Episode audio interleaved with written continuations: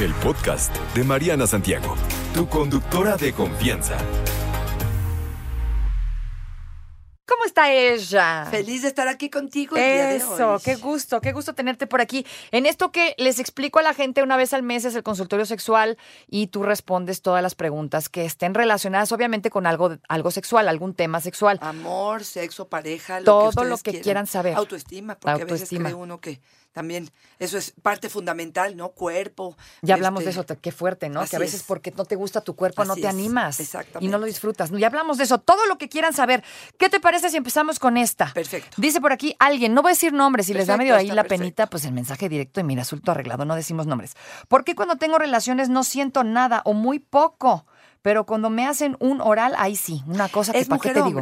Es hombre. Ok, a ver, este, no sé si está perdiendo sensibilidad porque cuando se masturba puede hacerlo con mucha fuerza, con mucha intensidad, eh, y eso lo que hace es que cuando viene la relación sexual, cuando viene la penetración, la vagina no aprieta igual que la mano, y eso hace que pierdan sensibilidad. Ah. Cuando tienen exceso de sensibilidad, digamos, en el glande, muchas veces este, esto es lo que sucede, ¿no? Que de pronto, cuando eh, entra a la, a la vagina, no se pierde la sensibilidad. Y cuando se está haciendo sexo oral, pareciera que es mucho más sensible, que es mucho más agradable, que es mucho más placentero. Entonces yo te diría. Ah. Suspende o baja tu masturbación. Deja la o mano en más paz, amiguito, deja o la un mano. poco de lubricante o hazlo con la mano izquierda, pero bájale, porque probablemente esto es lo que está haciendo. Y la otra es preguntarte si lo estás haciendo con ganas, si la persona con la que estás teniendo esta interacción te gusta, te llama, te late, este, están teniendo muchas discusiones, porque a veces la parte emocional eh, eh, interfiere en ello, ¿no? Definitivamente. Y si a ella le duele, por ejemplo, también de pronto Ajá. dice, este, ya no quiero lastimarla o me siento Ajá. y estoy bloqueando un poco la sensación Ok. placentera, ¿no? Entonces esa mano amiga se puede convertir en la peor enemiga. Abusado, abusado, amigo. así es. te toca, te toca. Eh, un chavo nos dice, bueno, un señor, tengo 15 años de casado con tres hijos, todo funciona bien. Después del tercer parto y de la lactancia, mi esposa me pidió operarse las boobies. Se las subió y se puso prótesis. No estoy pudiendo tocarlas. Me genera rechazo. Eh, parecen dos pelotas. No las siento natural.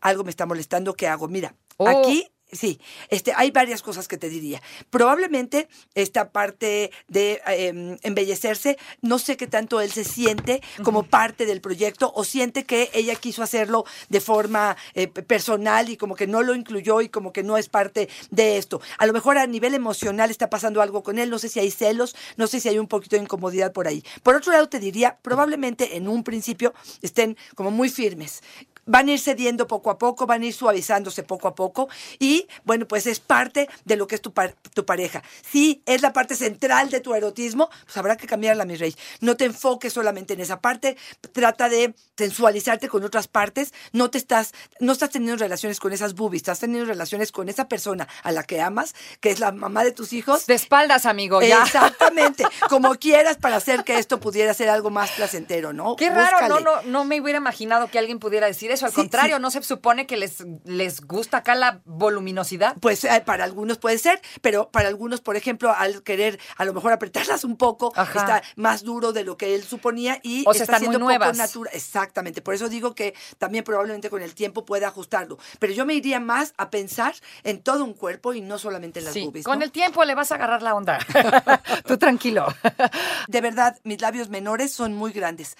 Parecen, y esta es una cosa que muchas mujeres tratamos de evitar, guajolote. Me siento muy incómoda eh, en la intimidad. Incluso de pronto interfiere con la penetración. ¿Qué puedo hacer? Ayuda. Y fíjate que sí, nos ¿Sí? enseñan muchas imágenes en redes sociales Ajá. o hasta en pornografía donde son totalmente simétricos los labios y todo está precioso y son ca- eh, color carne y de pronto uno se voltea a ver y dice uno, espérame tantitito, no tengo nada que ver con las imágenes que me venden de perfección y de y de naturalidad, como serían los libros de la SEP, ¿no? Que de pronto uno dice, pues espérame tantito, esa es una vulva de una niña, no es una vulva de un adulto. Y ahí habrá que tener muchísimo cuidado, porque si hacemos comparaciones, pues de pronto podemos perder. Yo lo que les diría es, si de veras, fíjate, si estos labios están interviniendo en la penetración, son muy largos y te diría que a lo mejor una cirugía eh, estética pudiera ser que eh, se recortaran de alguna manera, pudieran ser un poco más simétricos y pudiera ayudarla a ella a sentirse más a gusto con su cuerpo. Pues suena ¿Qué estás complicado, ¿no? Yo dije, ex- a ver, me estoy imaginando. Sí, Así, explícame, explícame guajolote. El guajolote, ¿te acuerdas que tiene aquí su, su, su, no sé cómo le Su llaman? buche. Su buche. Larguito. Esta buche que de repente Ajá. al menearse se Ajá. hace, se columpia, imagínate unas, unos labios exactamente así. Ah, ok, Y aquí en eso me quiero decirles que tengan muchísimo cuidado hombres, de pronto de poder ser como chistosos, ¿no? Porque, ay, parece guajolote. O sea, hacer burlas de- o decir comentarios incómodos. Puede Híjole, ser sí. algo chistoso, pero más bien yo les diría que es algo sumamente despectivo. Y traumas a la Por persona. supuesto. Entonces, yo lo que te diría es ten mucho cuidado con esos comentarios. Yo diría que ni, ni entre hombres lo hagan, porque de verdad son, me parecen sumamente violentos y agresivos. Pero si se lo vas a decir a tu chava, olvídalo. O sea, jamás en tu vida vas a poder volver a bajar allí, porque para ella no es algo que va a poderse quitar de la mente. Y por otro lado, yo sí les diría, este, nosotros también podemos hacer algunos chistoretos con su cuerpo. Uh, cantidad, ¿eh? Uh, cantidad. Entonces, mejor por ni le favor, muevan. De agresión a agresión, mejor no le entramos. no, ¿no? la cantidad. Te va a ti, A ver, me Marianita. toca. Tengo 15 años de casado con tres hijos. Esa ya, ya, ya fue la primera. Ah, esa fue la Sí, primera. Entonces sí. acá, ah, mi orgasmo ha perdido intensidad y no logro que tenga calidad. ¿A qué se puede deber? ¿Qué puedo hacer? Ok, ah, puede ser que tenga que ver con cuestiones hormonales, no sé si es mujer o hombre, pero puede ser que tenga que ver con niveles hormonales. Habrá que checarlo con el ginecólogo o endocrinólogo. Y por otro lado, Marianita te diría que qué es lo que lo está o la está motivando, ¿no? ¿Dónde está su nivel de excitación? ¿Por qué? Porque el orgasmo es el resultado de la tensión erótica durante la excitación. Si esta excitación es corta, es floja, es, es apresurada, es poco imaginativa, poca fantasía, poca ilusión, poca sorpresa, pues lo que va a pasar es que el orgasmo es cortito y bajito. Mientras más le metas al erotismo, li- literatura erótica, léete algunas escenas, vete algunas películas así cachondonas, date un buen encontronazo con la pareja que dure, besos largos, profundos, ricos, sabrosos, masaje. Haz cosas que hagan que tu nivel de excitación cuando llegues al orgasmo esté intenso. Y la otra, eh, podrías probar un juguete sexual que quizá te lleve a niveles más altos. Pregúntale a Fortuna, porque el otro día aquí trajo un repertorio. Yo no conocía ni la mitad, qué bárbara. Oye, alguien más dice, ¿qué tan sano es para hombres y mujeres masturbarse después de los 50 o los 60? O sea, jala o no jala. Jala, jala, jala. Jala. Ahora sí que se la jalen. ¿Por qué? Porque sabemos Ajá. que una vulva y un aparato reproductor y circulación y todo Ajá. va a favor. O sea, mayor de los 50, de los 60 y de los que tengas. Ajá. Lo que hacemos es eh, activar eh, una musculatura que podría estar medio atrofiada. Sabemos que lo- con la menopausia muchas mujeres se queda acartonada la vagina que tiene poca lubricación y esto puede ser doloroso ante la penetración, pero ante la vida normal, ¿eh?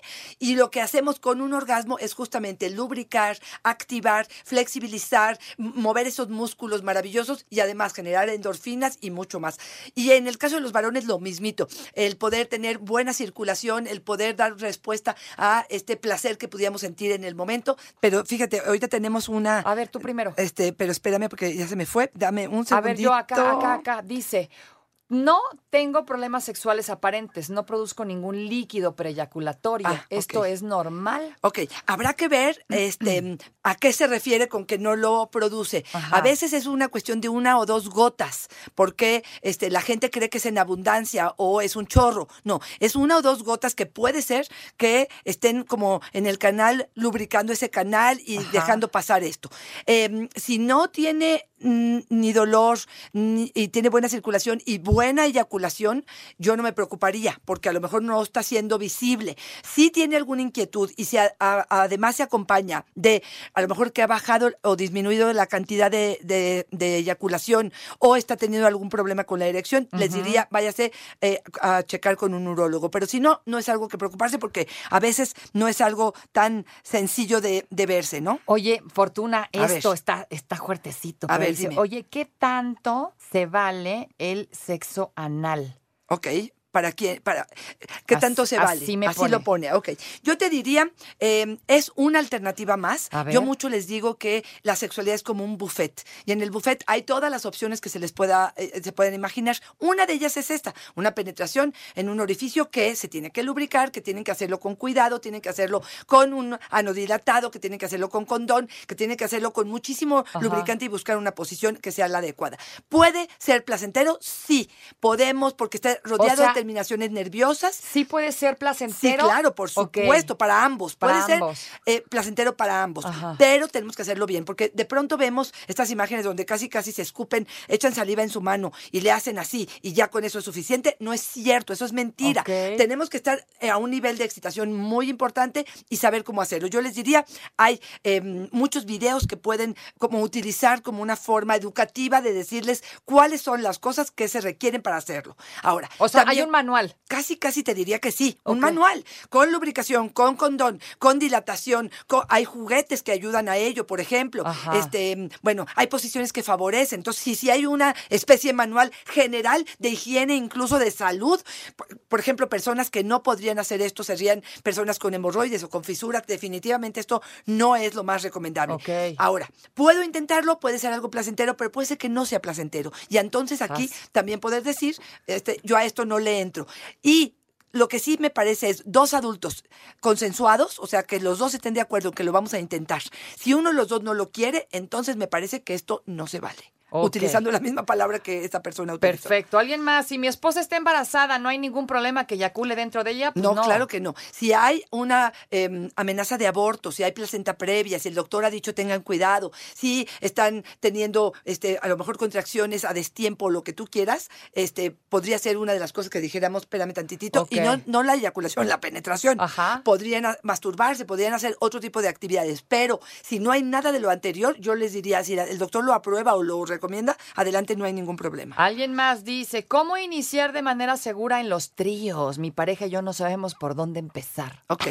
Yo les diría Órale. que empiecen este, a- hasta por juguetes, ¿no? O sea, a lo mejor utilizar un dildo en el caso de que estén los dos juntos y a lo mejor hacer una penetración por otros lados con Ajá. el dildo y con la pareja. Órale. De pronto, probablemente irnos a eh, algún lugar donde incluyamos a una persona que tengan las reglas bien claras. Sí. Puede ser que empiecen jugando, no tiene que ser todo de golpe o no todo O a sea, no en la cama. Ni en la cama. A lo mejor es decir, vamos a ver cómo nos vamos sintiendo, a lo mejor unos besitos, unas caricias, y a lo mejor lo dejamos ahí y este, regresamos otro día en otro momento. O tener bien claras las cosas para poder decir este, que sí, que no, cuáles son las reglas, que sí se vale y que no. Por ejemplo, qué pasa con el condón, Eh, si en algún momento me siento incómoda y quiero suspender esto, qué palabra utilizo para que el otro lo entienda, si esto va a implicar que el otro va a poner un alto, o si ya el hecho de que estemos en la habitación ya quiere decir que todo lo que pase ahí, entender que la otra persona es un ser humano también y que no nada más somos nosotros como pareja, estamos involucrando a otro ser humano y que hay que tomar en cuenta.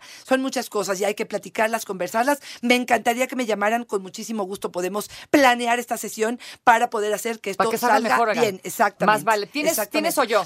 Tú, Yo. tú. Dice, ¿en qué beneficia la piña el semen? ¿Es verdad que cambia su sabor? Sí, sí, dicen que hay ciertos productos, hay ciertos alimentos que ayudan al sabor del semen. La, la piña, el apio, por ejemplo, son cosas que se mencionan O como sea, tal. sí es cierto, no es leyenda Sí. No, no es leyenda urbana. Por ejemplo, al contrario, yo te diría, carnes rojas, alcohol, eh, quesos muy fuertes van a hacer mucho más intenso el sabor del semen y entonces, bueno, pues ya verás, ahora sí que quieres y que te conviene. Ahí nos cuentan.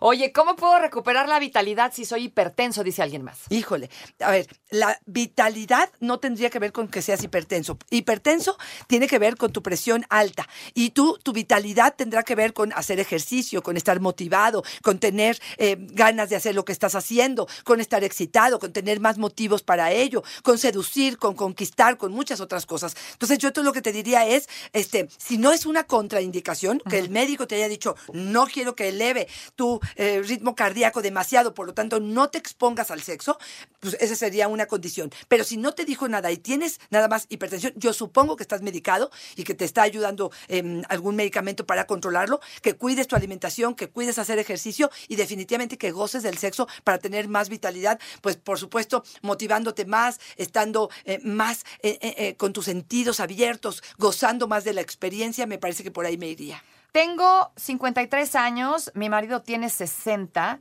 y ya no quiere nada y yo todavía quiero. ¿Qué puedo wow, hacer? Wow, wow, Esta es la pregunta eh, más de, de las más comunes y te, te prometo que en el consultorio las tengo. A ver, ¿uno puede vivir sin sexo en la relación de pareja? Sí. Si los dos estamos de acuerdo, si no necesitamos, y habrá que ver qué es sexo, ¿no?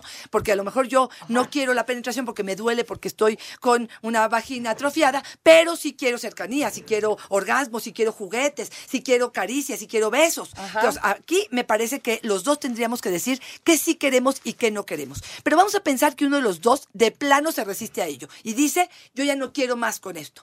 Y yo, lo- yo lo que les diría es, tendremos que platicarlo. ¿Por qué? Porque yo no tengo por qué renunciar a mi vida erótica, pero tampoco tengo que renunciar a mi matrimonio. Pero si a él ya no se le antoja tener sexo. Bueno, pues entonces o podemos Hay que abrir la relación o veo cómo le hago Ajá. para poder gozar yo de mi, de mi intimidad sin tener que involucrarlo. Pero esto, ojo, ¿eh? responsabilidad afectiva es que los dos estemos de acuerdo en lo que se va a hacer en. Redes sociales que nos corren. Arroba Fortuna Dicci es mi Twitter, Fortuna Dicci Sexóloga es mi Facebook. No te preocupes, Mariana estará de regreso muy pronto. Recuerda sintonizarla de lunes a viernes de 10 de la mañana a 1 de la tarde por 88.9 Noticias. Información que sirve. Tráfico y clima cada 15 minutos.